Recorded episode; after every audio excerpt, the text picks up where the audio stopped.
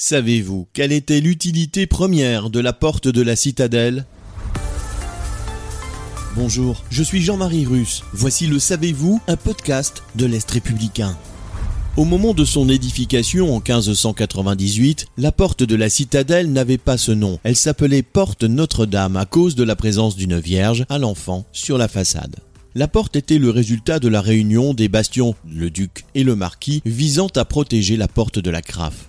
Si désormais elle est un lieu de passage entre les trois maisons et la ville vieille, au départ la porte servait tout simplement de lieu de défense. Quatre bastions entourèrent ensuite la porte, ainsi que des douves. La défense de la ville était également augmentée grâce à des fossés séparant la porte Notre-Dame et celle de la Craffe.